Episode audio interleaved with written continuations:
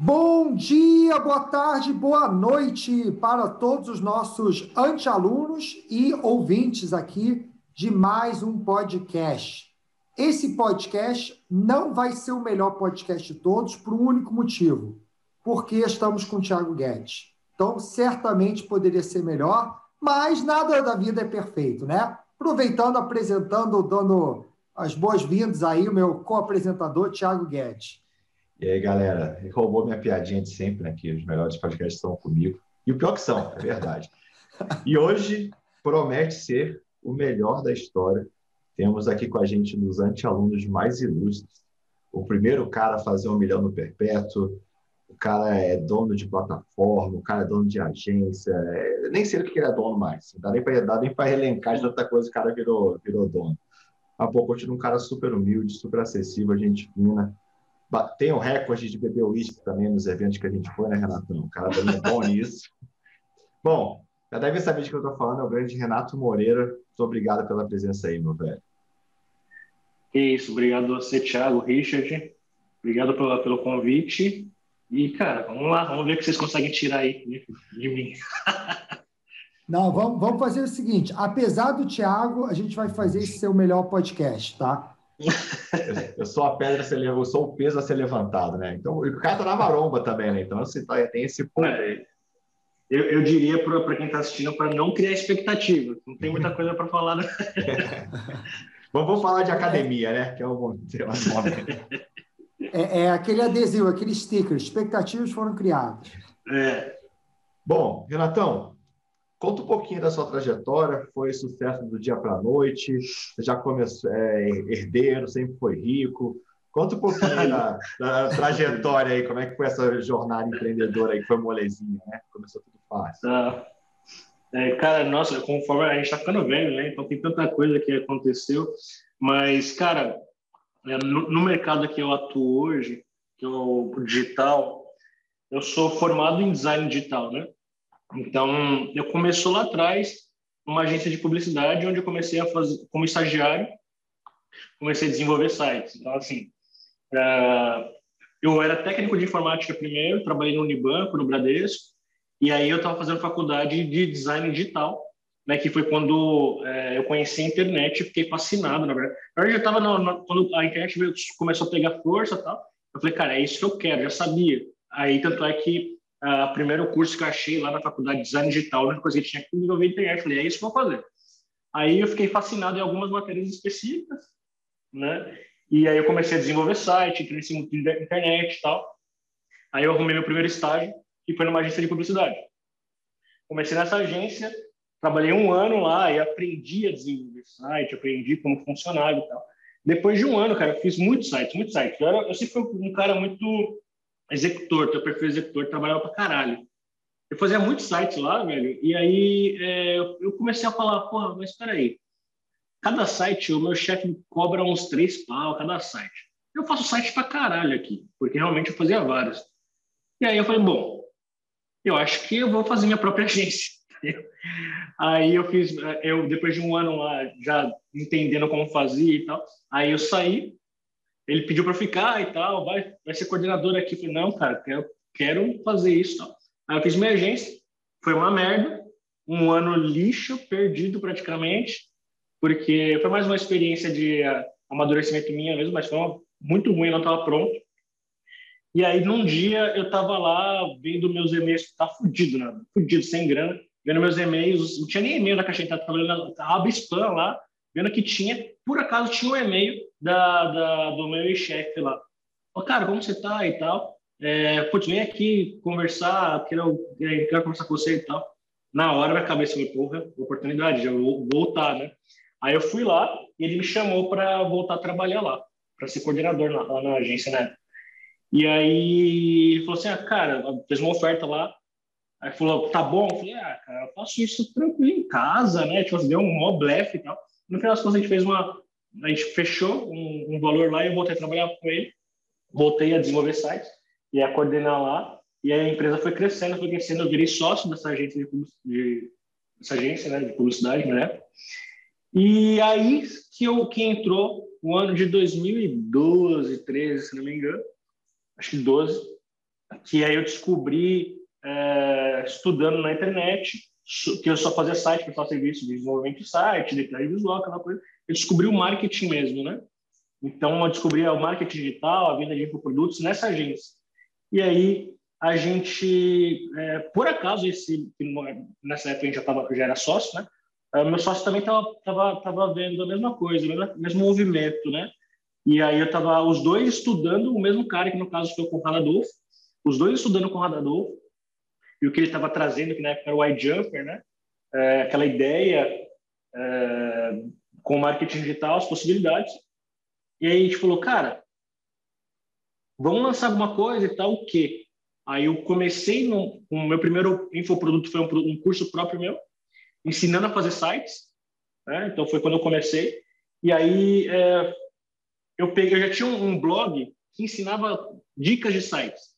Então, nesse blog eu ganhava dinheiro com AdSense, né? Aqueles é, publicidade de banner. Tirei toda a publicidade quando comecei a fazer captura de e-mail, cadastro, né?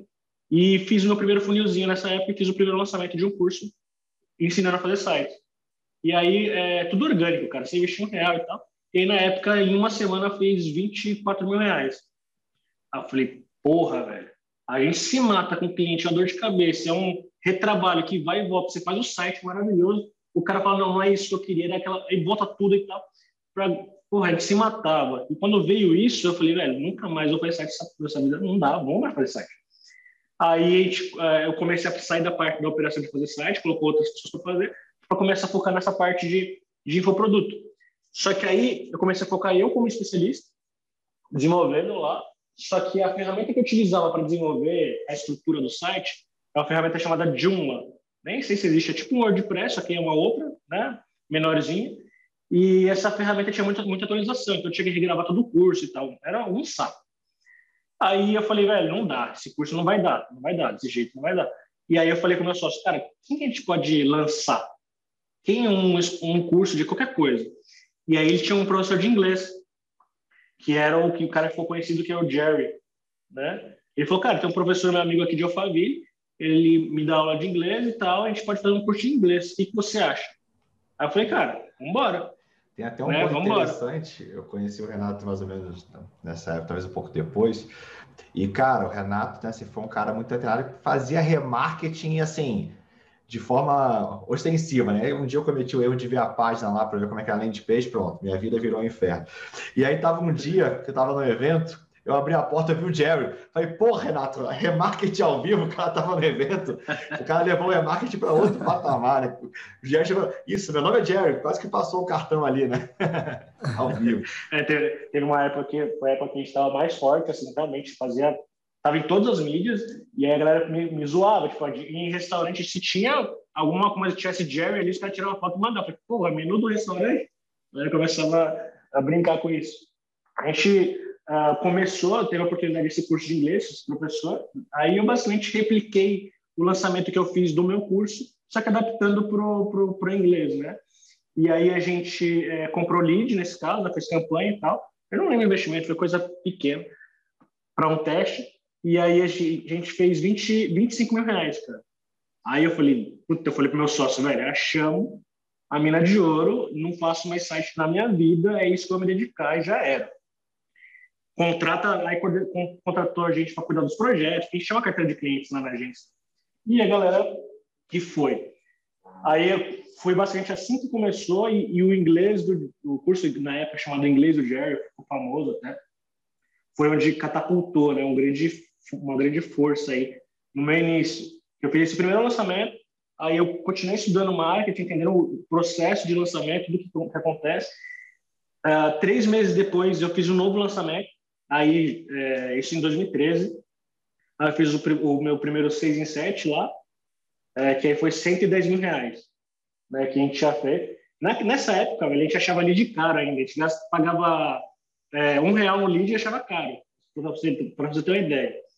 E, Renatão, assim, e, pô, tem, um, tem um público aqui também que não é só de marketing, né? Só para 6 em 7 seriam 100 mil reais em 7 dias, né? E lead é quando você captura o e-mail. Então você falou que naquela época o cara era um real, só para dar uma noção, hoje sairia mais ou menos quanto esse lead aí? Cara, eu, eu, atuo no nicho de inglês ainda. Eu tenho um projeto rodando. O lead, se eu não me engano, está nos 3, 3,50. Então, tem uma inflaçãozinha boa aí, né, na margem. Bons tempos, né? Bons tempos de um real lead. Cara, absurdo, né? Hoje, enfim, não dá para a gente chorar o leite derramado, mas de tempo em tempo existem oportunidades que a gente não enxerga na hora, né?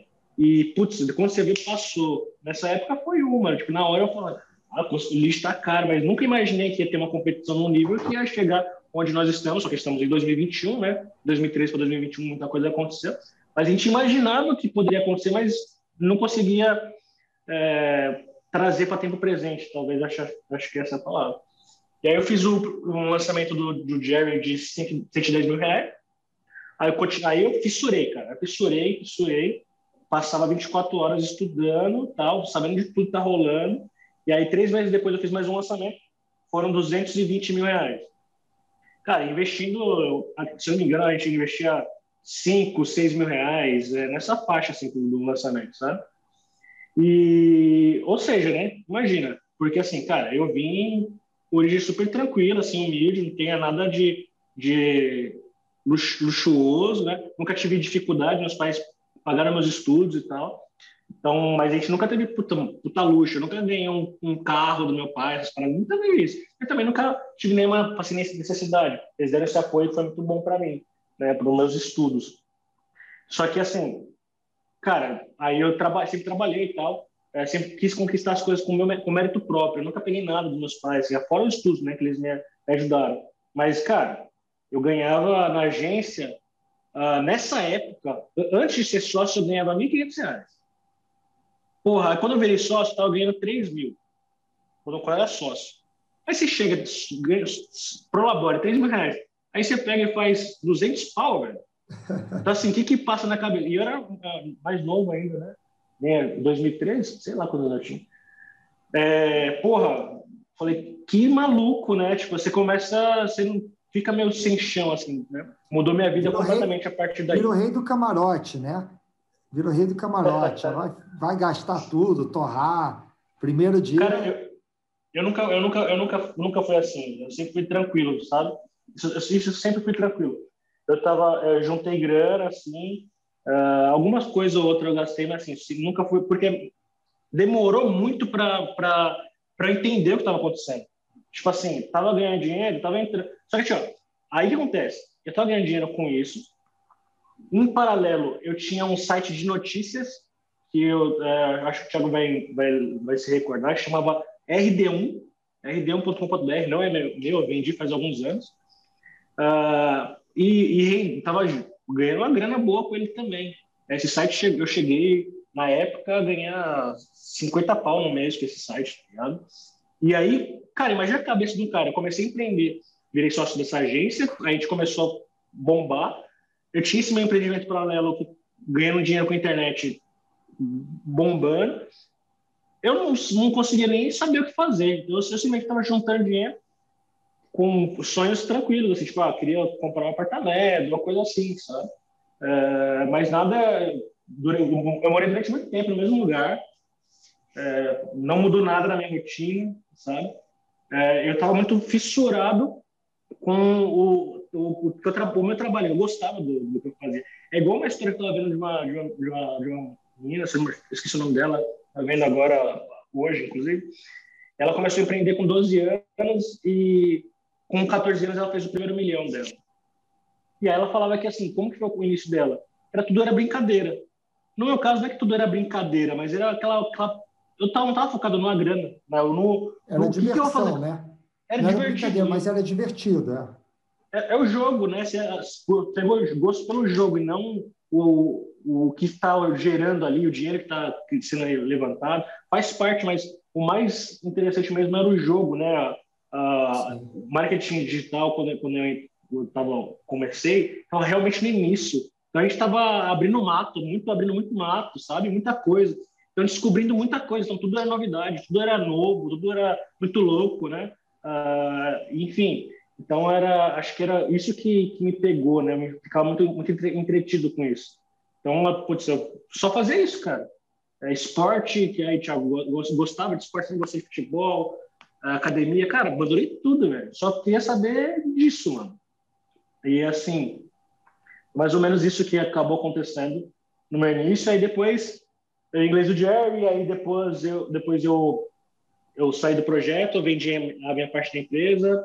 Foi a primeira vez que eu vendi um negócio, que eu vendi minha parte, eu saí, montei uma outra agência, porque eu e meu sócio não tínhamos os mesmos uh, mesmas visões de negócio. Ele queria continuar fazendo site lá, com o negócio, com o inglês do Jerry fazendo um milhão por mês, tá ligado? então, esse assunto, desculpa te interromper, Tom, é, é, é super interessante. É, alinhamento de sócio. Quão importante você vê isso aí para o sucesso de uma empresa a médio e longo prazo, cara? E até, cara, e é até, e até só para entrar um pouco mais nisso, você falou a diferença de visões, mas tem às vezes visão e tem valor. Aí, Sim. só para complementar. Sim. Cara, eu acho que é, é, fundamental esse alinhamento. Hoje eu tenho muitos sócios, tenho muitos sócios, tenho alguns negócios, e, e eu aprendi um pouco é, sobre isso, né? É, depois de errar muito, cara, já fui passando para trás, né? Já fui roubado, já fui, cara, umas coisas já aconteceram. E hoje não significa que não, não vá vir a acontecer, mas é uma probabilidade menor eu, eu tenho um pouco mais de facilidade de enxergar justamente os valores das pessoas, né, que nem o Richard falou, eu consigo enxergar isso, essa transparência maior, estou muito mais atento a isso, né? Não é, eu não gero, não crio negócios por negócio, eu crio, tem mais a questão da com a pessoa também, sabe? Não é tipo assim, putz, tem uma oportunidade aqui, aí tem um cara que é bom, eu vou trazer ele. Não, eu não costumo fazer negócio assim. É, tem que ter, além da oportunidade, tem que ter também a pessoa que eu confio para a capacidade para me ajudar nisso, sabe? Porque senão uma hora uma hora dá errado. Então tipo assim, é, a gente não tinha as mesmas visões de negócio. Para mim estava claro, velho. A gente chegou a fazer um milhão no mês. Eu estava claro, falei, velho, é marketing digital, infoproduto. A gente, a gente tinha estúdio já naquela época, gente, em 2013, velho. A gente tinha estúdio na, na, em Alphaville lá. Uh, cara, vou transformar isso numa máquina de infoproduto. Olha a visão lá atrás. E meus, meus, só que a gente tinha uma carteira de clientes e pagava mensal, mensalmente, recorrente, é, manutenção de site, as coisas. Só que eles queriam manter aquilo, hospedagem de site. Falei, cara, abandona tudo, vende essa carteira para qualquer outra agência aí e bora focar nisso. E aí, quando eu comecei a ver que, tipo assim, putz, não estava dando a importância que, que eu achava que tinha que dar, porque a, o 90% do faturamento da empresa era eu, e eu fazia copy, tráfego, funil, estratégia, tudo. Era eu, basicamente, eu, eu, eu especialista, basicamente, fazendo tudo. E tem, tinha uma operação com mais de 10 pessoas fazendo sites lá, e era 10% do faturamento da empresa. E estava totalmente desequilibrado esse investimento, enfim, essa, essa importância. Cara, aí, tipo, não vai rolar, né? Tá, começa a desanimar e tal. Chegou um momento que eu falei, cara, no caso do próprio Jerry, eu desanimei de um jeito, cara, eu tava, eu, eu fiz um negócio que até hoje é difícil alguém fazer, é chegar no nível de ter os melhores afiliados que tem hoje, os melhores profissionais que tem hoje no mercado, eram meus afiliados, que se eles tiverem ouvido eles vão saber, grandes nomes, gigantes nomes, eram meus afiliados, uh, então, tipo assim, a gente estava num, num, hype, uh, investindo pouco, porque os afiliados investiam muito mais, então eu investia legal, mas estava um resultado muito top, e só que, tipo assim, uh, eu queria muito mais do que aquilo. Para mim estava claro que dava para fazer 2 milhões no mês, 3 milhões, 4 milhões no mês. Mas tinha que mandar tudo uma, muito mais coisa para fazer. Só que não teve esse, esse apoio, essa, sabe, esse alinhamento. E aí eu fui desanimando. Aí eu, eu larguei de mão o projeto. Uh, fui, putz, eu fiquei meio, é, meio depressivo até na época. Aí, cara, abandonei o projeto, basicamente. Aí, tipo, o faturamento começou a cair, começou a cair, começou a cair. Uh, os afiliados foram saindo, aí eles foram, porque não estava convertendo igual antes, eles começaram a ir para outros produtos, criar produtos próprios e tal. E aí, velho, é, chegou, até chegou uma hora que eu é, saí da empresa, pedi para a gente fechou uma negociação lá. Você tem ideia, eu não posso, eu não posso falar números, já faz muitos anos, mas enfim, não, não, não, vem, ao, não vem ao caso aqui. Mas eu saí da empresa com valor pífio, tá ligado? Simplesmente que eu não tava mais, me sentia bem tá ali, eu queria sair. né? É como saiu, tipo, saiu um peso da minha situação quando saiu. E eu montei uma agência nova, inclusive existe, existe até hoje, uh, do zero. E, cara, aí depois as coisas fluíram absurdo, assim. Sabe quando você, tipo, é, tive que sair de lá para enxergar. Eu já sabia que estava errado, mas quando eu saí, as coisas começaram a fluir. Tinha um peso né, no calcanhar ali, segurando, sabe? E era basicamente a falta de alinhamento dos sócios. Né? Acho que é, a falta de a visão que não era igual, enfim, acho que isso está aprendendo no negócio. E hoje, quando eu vou desenvolver qualquer negócio, é prioridade, velho. Tipo assim, cara, vamos criar um negócio, tá? Mas o que, que você está vendo com esse negócio? Eu pensei enxergar a mesma coisa, sabe? Putz, a gente e a gente, aí já fala assim, esse vai ser o caminho, vamos fazer isso. Isso, isso vem acontecendo em todos os meus negócios, né? a TICTO, a, a agência, outras coisas que estou desenvolvendo. Uh, eu procuro ter é, sócios comigo que me complementem em questão de, de, de conhecimento, mas também é, que tenham a mesma visão, né? Desde o início, desde o início, a mesma visão. Senão, eu nem faço. Cara, legal demais, porque se, se começa errado lá na visão, todo o resto vai dar errado, né? Você combinou de chegar no ponto B, o outro está indo para o ponto C. Um está fazendo avião, está fazendo carro, né? Então, assim, os dois estão trabalhando para caralho, só que em direções opostas não tem, não tem sinergia. Você citou a TikTok, né? Acho que vale muito a gente bater um papo aí. É, me corrija se eu estiver errado, mas, cara, né, você tinha vários infoprodutos na agência, começou a sentir falta né, de funcionalidade, de um produto de plataforma melhor e criou. E eu acho muito legal né, você criar um produto de um problema próprio. Né? Isso demonstra que muito focado no problema. Conta para a gente um pouquinho aí como é que foi essa visão, como é que foi a sua necessidade, como é que você viu esse buraco de mercado aí para ti? A gente, a gente é, eu, eu entrei no mercado num momento de ascensão, né? Tinha muita gente surgindo e tal. E aí eu estava em grupos de mastermind e tal. E aí, cara, tinha uma dor que, assim, Uh, putz, eu faturei uma grana lá na época, cheguei a fazer um milhão no mês lá, numa, numa plataforma.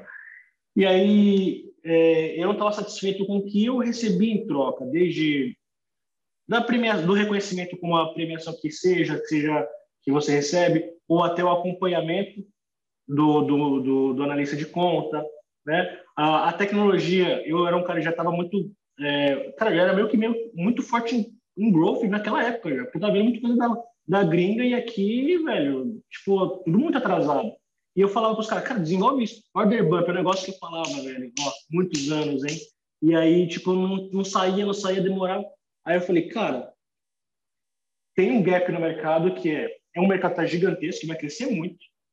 Ah, chega num patamar que um cara fica meio solto, porque ele não é nem o o topo da pirâmide, que é o top 1 da plataforma, top 2, 3 lá da plataforma, não é o cara que está é iniciando no mercado, que é o que gera mais, mais atenção, né, hoje das plataformas, porque assim é o cara que está começando para expandir número, número e tal. É o cara do meio, que era eu no caso, né? Eu estava no meio da pirâmide aqui, que eu faturava muito bem uh, e estava meio solto, né? Não sentia um reconhecimento, não sentia uh, que eles conseguiam me ajudar pelo por, o quanto eu pagava, né? porque uma, a gente paga para usar a plataforma, né? E aí eu falei, cara, quer saber? Uh, eu vou desenvolver uma plataforma. E aí, na verdade, essa questão de desenvolver plataforma não foram, antes da TikTok de fato ser criada, foram anos antes conversando. Né? Até que em 2017, de fato, a gente criou a TikTok, porque tanto eu quanto o Guilherme já estávamos em momentos de vida bem, né? Estávamos tranquilos em relação à finança. A gente estava já tinha maturidade para para estar tá no mercado desse, uma responsabilidade muito grande, né? Uh, a gente vinha falando disso há muitos anos antes, mas a gente é, não tinha maturidade para isso na época. Aí, é, em 2017, a gente estava no evento da Filiados Brasil, inclusive, a gente viu os stands, vendo quando eu fui em todos os Filiados Brasil, né? Todos que surgiram vendo quanto crescer no mercado, falei, cara, Guilherme, ninguém está olhando para isso. A hora agora, é, eu acho que tem capacidade de, de, de ter um diferencial no mercado. E você é o cara que eu, que eu confio, que a gente conhece, se conhece há muitos anos, que consegue estruturar a questão tecnológica disso. a questão de, de, de marketing, posicionamento, velho, é comigo. Comercial, velho, eu consigo. E é porque que a gente, o que, que a gente fez? Ele falou assim: ah, vamos fazer. Eu falei: mas ó, o que a gente vai fazer? Vamos rodar os meus produtos. Os meus produtos vão bancar a operação, né, que foi o que o Thiago falou. Então, primeiro eu comecei a fazer uma solução para resolver os meus produtos, resolver a minha, a minha operação estava bancando a, a, a, operação da Ticto, né, no início, para ser suficiente para começar. A gente aí começou, então, seja, foi skin the game total. A, a plataforma sempre, desde que a Ticto foi fundada, todos os meus produtos rodaram ali, né, desde o início. Então, passei por todos, toda a maturidade tecnológica dela, né, para chegar onde ela está hoje. Só tivemos cliente rodando uh, na Ticto em 2018, 2018, se não me engano, lá para 2018, né? Uh, antes só eu estava rodando. Então, é, quando eu senti, por estar tá, tá resolvendo meus perpétuos, eu sempre rodei só perpétuo, né?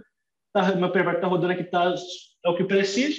Uma, melhor, vamos melhorando, vamos melhorando, vamos começando a abrir para cliente, começando a abrir para cliente. Aí foi, foi, foi, e aí bem onde nós estamos hoje. Então, basicamente, vi uma necessidade, um gap no mercado que a gente estava olhando, que era um, um, público em específico, que são uh, produtores digitais que ou tem um perpétuo que fatura a partir de uns 50 mil por mês, ou o cara faz lançamento tipo de, somando o ano dele, dá uns 500 mil, 600 mil por ano. É esse, esse, esse range aí que a gente uh, traçou, uh, que é onde o cara fica solto, entre, tipo, ter um, é um, não tem tanta importância ali dentro, sabe, na plataforma. Eu falei, cara, vamos nos especializar nesses caras. E assim, em vez de ter um monte, sabe, em vez de ter um monte de cliente, né? porque cada cliente novo que eu trago nesse, nesse, nessa, nessa característica é um salto de faturamento da empresa. Então, eu não preciso tipo, ter ah, milho, milhares de clientes que faturam 100 reais, 200 reais. Não, eu pego, eu pego um cara pronto que fatura 50 mil no mês, ou 500 mil no ano, ou, ou 100 mil no mês, ou 200, 500 mil no mês também, né? Uh, então, dou salto de crescimento muito mais, muito maior. Foi essa a visão lá, lá atrás, né? E aí eu comecei a, a, a, a gente começou a trabalhar em cima dos problemas que eles tinham, obviamente, né? Que é a questão do atendimento, questão tecnológica e tudo mais. Então quer dizer que você quebrou um mito. Startup pode sim dar lucro. Não precisa dizer. Cara, calma aí, calma aí, que a minha empresa também dá lucro. Só porque startup não tem que ter investidor, é, tem que dar lucro. E esse mito aí? Assim, assim é, é tipo sempre do lucro. Mas assim, a, a gente teve um investimento na, no início, a gente tinha um pouco de segurança. É mais só, segurança só, só um parênteses aí que publicamente esse foi o maior erro meu na minha história de não ter feito esse investimento, né? Eu tive essa oportunidade. É verdade, é, lembrando, é, é verdade. É, nem, nem só de acertos vive um homem, né? Então esse é foi verdade, meu, é meu grande erro aí de não ter entrado aí nesse comecinho. Quando a gente teve a ideia, tanto eu quanto o Guilherme, eu falei, eu tenho um produto, a gente já vende, vai bancar, bancar a operação inicialmente, acredito. Uh, o começo é muito difícil, eu vou fazer um negócio do zero, não tem um código pronto no WordPress que você... Não existe isso, né? Uh, não é Joomla, aí, não é Joomla. Não é Joomla. Não foi feito em Joomla. É. Aí, aí a gente falou, cara, tem que ser um negócio feito muito pensando lá na frente, a longo prazo, porque a tecnologia vai adaptando também. Cara, muitos porém. A gente tinha um pouco de insegurança, aí a gente precisava de uma validação, a gente não precisava de grana. Tanto eu quanto o Guilherme tinha capacidade de investir a grana que a gente teve do investidor. Só que a gente queria ter um, alguém para falar, velho, eu confio no que vocês estão fazendo e, e vão colocar cena atrás de vocês, entendeu? Porque o meu nome sempre foi muito importante para mim. Então, assim, ter essa responsabilidade foi importante também, para não ficar, tipo, você vai desenvolver um negócio e fica, tipo, ah, vamos fazer e vai deixando, sabe? É, foi importante para, não, peraí, eu recebi uma grana do cara aqui, o dinheiro não é meu, eu tenho que fazer esse negócio, né? O investimento não foi alto, foi coisa, foi pequena, mas é, foi mais uma, uma questão de validação, né? A gente vendeu na época 5% da, da empresa, apresentamos para o Thiago, ele não quis. Se tiver e... disponível, me fala. É, hoje mudou um pouquinho, uh, graças a Deus mudaram as coisas um pouco, mas eu, eu acho que é muito isso, né? É, não é, é, muito difícil de, de acreditar no, no empreendedor no começo uma, uma ideia mesmo, né? É, não é, eu entendo uh, o pensamento do Thiago. Na época eu apresentei, vou até falar uns, vou falar agora, pode falar. Esprega na cara dele, isso aí, esprega. eu entendo, primeiro... Thiago, é, não quis, ó, ó, se ferrou. Ah, mas, cara, tem que, ter, tem que ter história triste, é isso que vende, né? É igual o Gary Vee que não apostou no Uber, e, né? É, isso aí vai estar no meu livro, pô. Você acha que não? Isso aí vai estar no meu livro. Mas aí o, o primeiro cara que eu apresentei, que era um cara que eu, que eu prestava serviço na agência, é, que ele trouxe um produto para mim na agência na época, foi o Adriano Lopes, lá, o gordo profissional do Instagram, o cara, não gosto dele, sabe? Ele tinha grana para cara, falou assim, Adriano, vou colocar grana aqui, a gente vai bombar. Aí ele, só que aí ele foi Shark Tank total comigo, Adriano, desculpa eu falar aqui, tinha pedido é, um terço do negócio. Aí eu falei, ah, Adriano, não, não, dá, cara. Aí beleza, a gente nem, nem falou mais disso mais depois, enfim, tranquilo. Aí depois eu apresentei pro, pro Guedes, eu falei, o Guedes ele consegue somar pra gente toda a questão é, de finanças, né, de números, ajudar muito a gente. Então, não é muito nosso forte e tal. Então é uma, uma um braço é, uma capacidade a mais que a gente não tem. Aí fez os cálculos dele também, não fechou as contas. E depois apresentei para um, um, outro, um outro cara. E ele, as, e eu sou grato, inclusive, essa pessoa, ele aceitou desde o. Cara, falou assim: cara, Renato, é, quanto é, quanto, quanto é, quanto você quer. Eu não estava pedindo muito, era 5%, era uma validação. Eu falei, cara, bora, bora fazer. E aí ele fez. Essa grana foi suficiente para bancar os primeiros funcionários na, na operação, os primeiros programadores lá, né? Uh, então deu um respiro aí um, de uns 10 meses aí de, de, de, de folha, né? Na empresa. Mas assim, antes dos 10 meses a empresa já estava dando lucro já. Já estava se bancando, entendeu? E aí, a gente está em 2021, no começo de janeiro de 2021, a gente fez o exit desse, desse investidor. Esse investidor e super tranquilo. Mora, assim. Esse investidor hoje mora nas Maldivas, está aposentado, é dono de projetos multibilionários lá na Maldiva. O cara ganhou tudo no Bitcoin. não, brincadeira. Cara, cara, não, assim, são momentos. É, esse mercado é, é, muito rápido, né? Então, assim, a gente tinha um, um pouco de desalinhamento e acho que era bom para as duas partes Uh, para nós, na nossa visão de futuro, fazia sentido ter só eu e o Guilherme como sócio, lá na frente, vislumbrar um negócio maior. E tinha um pouco de desalinhamento nisso. E falou, cara, ele tá. A gente chegou num acordo que a gente é, fez uma compra justa, né, do, do exit dele. Só que as coisas são muito rápidas, cara. São muito rápidas, as coisas mudam muito rápido. Então, assim, a título de seis meses atrás não é a título de hoje, sabe? Então, daqui seis meses também não vai ser. Então, é, é muito rápido. Eu senti isso. Por isso eu tive total segurança quando houve a possibilidade do exit de falar assim, tanto eu quanto o Guilherme. Falei, cara, acho que tranquilo, porque isso vai ser tranquilo para nós e a gente vai fazer isso.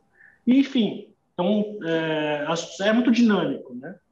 Agora, deixa eu, Deixa eu, deixa eu tentar pegar um pouco aí. Você, você falou que você começou como desenvolvedor de site, programador, a parte técnica, foi para o marketing, virou o próprio produto, né? vendendo seu conhecimento, lançou outras pessoas tá? e aos poucos foi criando uma empresa hoje de tecnologia. Em nenhum momento você foi formado como gestor.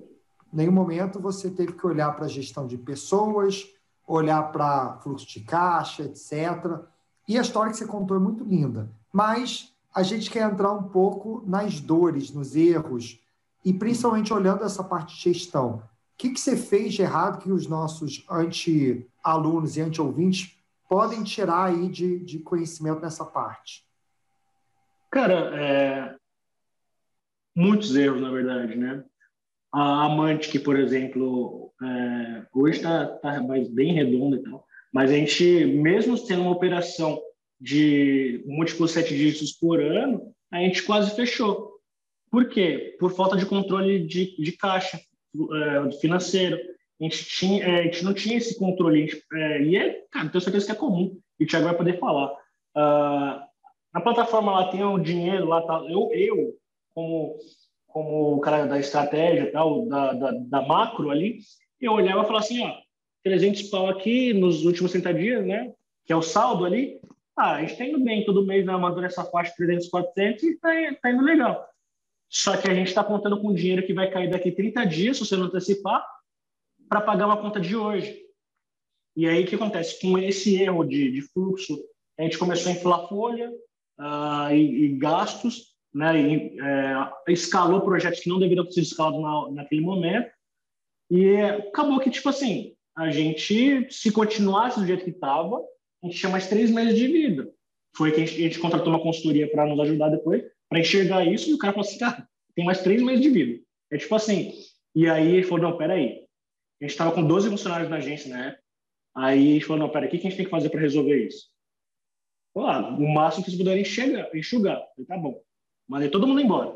Mandei todos os funcionários embora, aí ficou só os sócios para voltar, sem prolabore um tempo, para voltar, corrigir, blá, blá, blá. Aí hoje a empresa está lá, roda praticamente, não, não tem minha, minha, intervenção praticamente, muito estratégico, né? Mais na parte estratégica, mas tem, tem a galera rodando lá, tem financeiro redondinho, tudo organizado. Então a primeira coisa é que o, um grande erro foi esse, né? Ah, não ter um controle de caixa muito bem feito. Acho que isso putz, é um erro primário. Um outro erro que, eu, que eu, a gente cometeu muito, e eu acho que hoje eu tenho mais maturidade para entender, é porque, ah, cara, é normal, o cara é um empresário, tem, sei lá, seus cinco, sete funcionários, cara, você vai contratar o cara por habilidade, né? Hoje, a TikTok está com umas 50 pessoas lá, é, acho que até o fim do ano deve chegar umas 80, 90. Habilidade é importante, mas mais importante do que habilidade é o perfil comportamental do cara. Então, assim, esse é um erro muito, muito foda, porque a habilidade é treinável, né? Só que os valores do cara não mudam. Tipo assim, o perfil do cara não muda, tá ligado? É, é, tá muito mais é, enraizado, né? Não tem como chegar e querer implantar uma cultura na cabeça dele que não encaixa com ele. Né? Então... É, aquela, é aquela frase que a gente fala que você acaba contratando pelo técnico e demite pelo comportamental. Exatamente. Hoje a gente faz. É, óbvio que é, o técnico é muito importante, mas não entra se não, não passar no, no, no comportamental. Né? A gente é, tem a nossa cultura na, na, empresa, tem algumas coisas lá, e tem que encaixar. Né? E a gente hoje a gente consegue enxergar numa fala que o cara não está alinhado na nossa cultura. Aí a gente fala, ó, porque pode acontecer também, né? A gente vai, o cara vai, aos poucos ele vai se soltando, aí você consegue enxergar. Teve um, uma, uma reunião que teve esses dias lá, online com o time, uma palestra lá, tava lá mais de 50 pessoas. Aí na, um cara levantou uma questão lá, quando ele levantou a questão, eu falei, opa, peraí, Aí já mandei direct pro RH, mandei direct pro, pro Guilherme. Vocês estão enxergando isso que eu estou enxergando? Não está alinhado. Esse perfil dele não é o perfil que a gente normalmente tem, né? Ah, Ele pediu um bebedouro então, assim, de Coca-Cola, né? Aqui é, aqui é fit, não, né? Porra, bebedouro de Coca-Cola.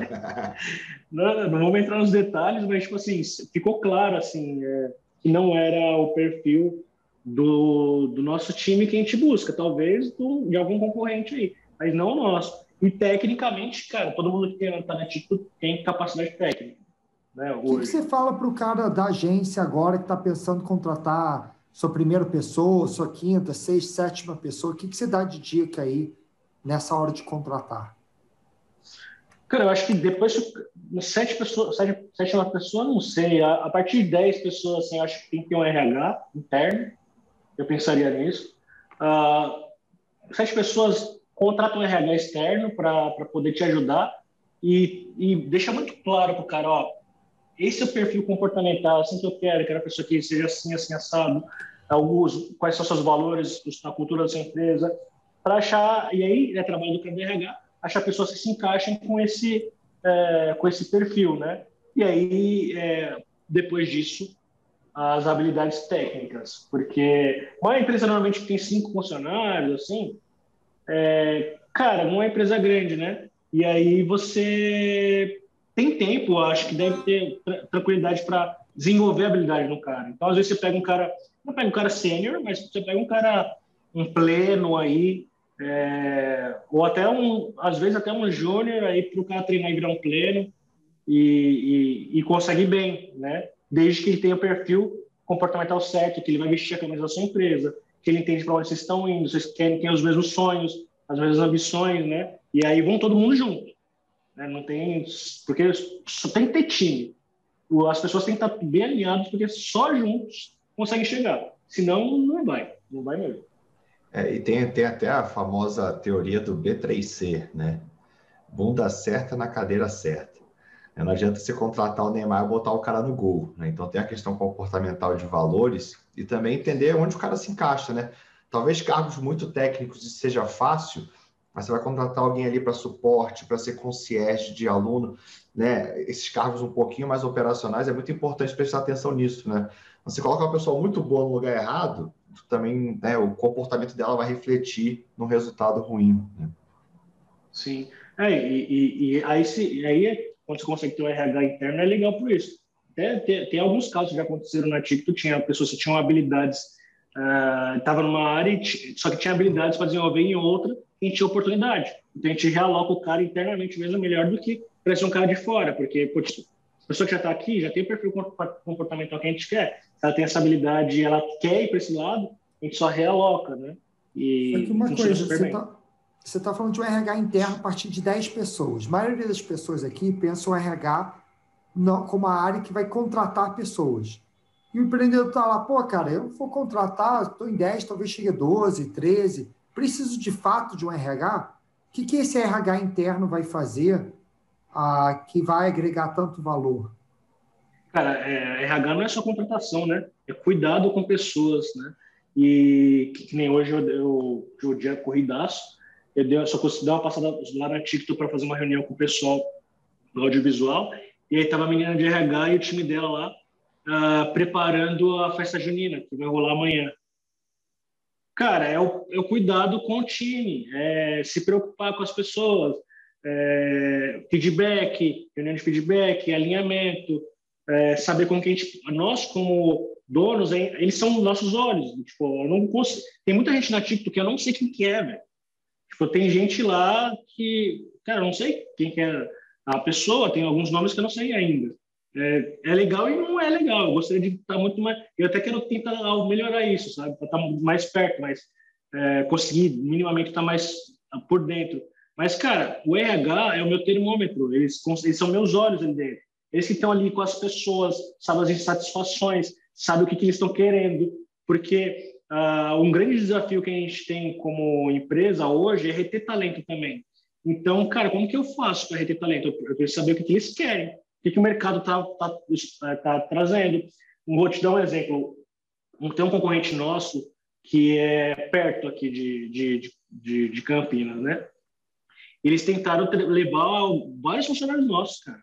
E a gente, no momento de crescimento, nossa, imagina, é para ferrar com, com, com a empresa, né? E isso pode acontecer muito. O concorrente, cara, você tá vendo um, né, um, um, um, passarinho aprender a voar ali, velho. Se eu puder derrubar ele antes dele começar a voar, melhor ainda, né? E aí, só que o que acontece? Ninguém saiu, mesmo sendo oferecido mais, sabe? Por quê, velho? Porra, aí você vai ver, vai ver a pesquisa de NPS interno né, que a gente tem. Porra, 9,88. Tudo anônimo, obviamente, e os caras falam assim: ah, justifique sua, sua nota que você deu. A galera, putz, ambiente agradável, pessoas agradáveis, eu gosto da, da, dos meus líderes, eu gosto do que eu venho fazendo, eles se importam comigo. Já trabalhei em empresa muito maior que não, não faz um terço do funcionário que a TikTok faz. Velho, então, tipo assim, é, isso é RH, entendeu? Então, uh, eu, eu enxergo muito forte essa importância. Eu vejo um pouco parecido com o mundo das vendas. É, vender é fácil, difícil é entregar, né? Contratar é fácil, difícil é reter. Eu, vejo muito nessa linha também. Não, eu concordo 100% com você. Assim, eu, eu, em dois anos fui de 18 para 140 colaboradores. E a gente tem o RH, e eu acho que você falou muito bem que o RH é os nossos olhos, porque a gente, como empreendedor, a gente está olhando, cara, para vendas, para entrega, para o que está pegando fogo. E o que você esquece são as pessoas, porque uhum. você está pensando no estratégico. Então, o RH é justamente para cuidar dos anseios, da, da ansiedade, da, da, das expectativas, da promoção, da falta de promoção, do feedback. Então, é muito mais do que somente contratar alguém. Porque contratar, se for esse sua dor, contrata um headhunter. Né? Isso resolve. Mas, e quando você traz esse RH, que você começa a ter a coisa fluindo bem. Né? Você não, de repente, perde alguém. Ah, o seu líder que não estava performando do RH vai lá e faz um trabalho em cima dele. Então, eu gostei bastante da sua fala aí, dessa linha de focar em pessoas e trazer um RH, porque eu acho que essa é uma coisa que o empreendedor que a gente olha, principalmente aqui na escola, a gente bate muito nessa tecla. As pessoas esquecem muito de olhar para suas pessoas. O problema é que o, o, o ônus né, do, do, RH acaba sendo meio que um custo invisível, né, que é o custo de gestão. Então, se você não tem um RH estratégico para reter, você vai acabar tendo um monte de reuniãozinha de ter um minutinho, um monte de reuniãozinha para conter conflito, que nem o empreendedor coloca na ponta do lápis, e isso é muito caro, né? Que bom que, você, que vocês cresceram como vocês cresceram, né? Cara, um time foda, uma competência, mas porque vocês tiveram tempo para se dedicar ao estratégico.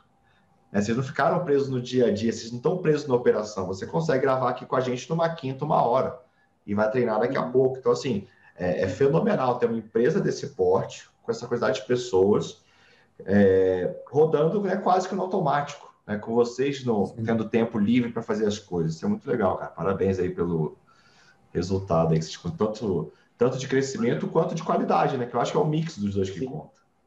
Sim, é. sim, sim. É. o desafio é, é, esse, né? A gente fala, putz, 140 funcionários, a gente pretende chegar nesse, nesse patamar, mas mantendo a, o desafio, manter essa qualidade que a gente busca, que a gente não é perfeito, a gente tem vários desafios de otimização, de processo, aqui sempre tem, faz parte do amadurecimento da empresa. Mas o legal é isso também, cara, que é o que hoje, foi hoje, foi ontem. Recebi um e-mail lá, feedback elegante do time interno. Uma dica aí para você? Cara, não tenho a menor ideia quando foi pensado isso, quem fez isso. Eu sei que eu, um, uma das pessoas do time é, me mandou feedback e falou, putz, uma, uma mensagem sincera do que pensa né, de mim. Falei, caralho, tem, rolam ações internas do time de é, você não tem obrigação nenhuma de fazer, mas você pode dar um feedback e, e elogiar, agradecer e tal. E eu, eu, eu tive isso na Amante que lá no comecinho, mas assim, em outro patamar, e aí vendo as coisas acontecerem sem que você fale, pô, vamos fazer uma ação. Não, não estou pensando nisso. Tem gente pensando só nisso. Justamente hoje eu estou pensando realmente no estratégico, né? É, são decisões, né? Tanto eu quanto o Guilherme, a gente está muito mais... Uh, as coisas estão rodando. A gente está queimando neurônio nas coisas difíceis que são as decisões pesadas, né? É, que ninguém quer tomar, aquela decisão que ninguém quer tomar. Isso que sobra para nós, né? Então, é... Mas tem pessoas ali no dia a dia com autonomia e fazendo as coisas fazer, é, acontecerem, que é, que é bem legal mesmo de, de ver acontecer. E aí, Renatão, a gente agora indo um pouquinho lá para o futuro, fazer uma pergunta para você que você deve ter ouvido algumas vezes. O digital está saturado ou não está, Renatão? Porra, velho, tá, tá longe, né? Eu acho, acho que, cara, tem é, com plataformas aí, é, são bilhões e bilhões só em plataforma, que é um nicho, que é um nicho, né? O mercado de e-commerce é muito maior do que o infoprodutos, né? De, o EAD, que agora vai estar expandindo cada vez mais, obviamente. O, o, o ensino de, de cursos não regulados, né? De quem a gente fala, está crescendo cada vez mais.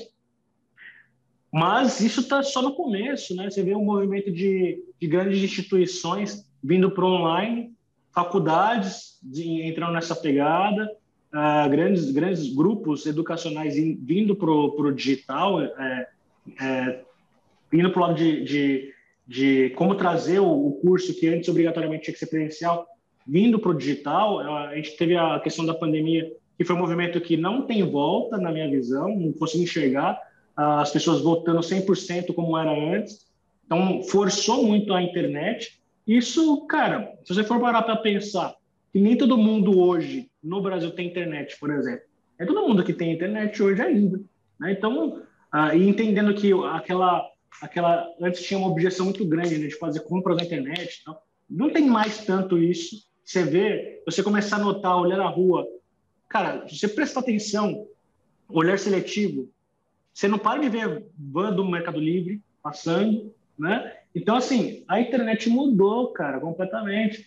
Então, é, não tem volta. O digital, na verdade, é um, é um meio né, que é uma, uma alavancagem muito forte. E quem, na verdade, é, quem vai ficar para fora, né, quem vai ficar de fora, ou já fechou, ou vai fechar, é o cara que não consegue usar o digital para complementar suas estratégias. Mesmo que o cara seja uma, uma loja física simples, se ele não usar no minimamente um digital, uh, sei lá, o cara tem uma loja de roupas aqui, se ele não usar pelo menos um digital para contratar influenciador local para divulgar os produtos dele, no mínimo isso, coisa assim, cara, ele vai ficar para fora, né? Ou o cara que depende de. Imagina um professor de inglês particular, dependia de ir na casa dos, dos clientes para dar aula. Aí veio a pandemia, nenhum cliente quer receber ele. Pô, se depende disso, você vai morrer de fome. Pô, a internet mudou completamente isso. Você tem formas de entregar valor, de oferecer seu, seu trabalho através da internet para uma escala infinita. Depende do que você oferece, né? Então, na verdade, a internet veio para ficar, né? Veio não, né? Porra, só eu tô desde 2012, a gente está em 2021. Acho que é daí para mais, né? É, e, é engraçado esses, esses hábitos de consumo que mudam, não é a tecnologia. E-commerce sempre teve, né? Pelo menos há bastante tempo. Eu sei que na pandemia eu sempre usei e-commerce, comprava só que meia dúzia de coisas. Se eu quisesse comprar uma TV, eu ia para a loja, porque é uma coisa maior, mas uma coisa. Agora eu olho assim, para que, que eu vou para a loja?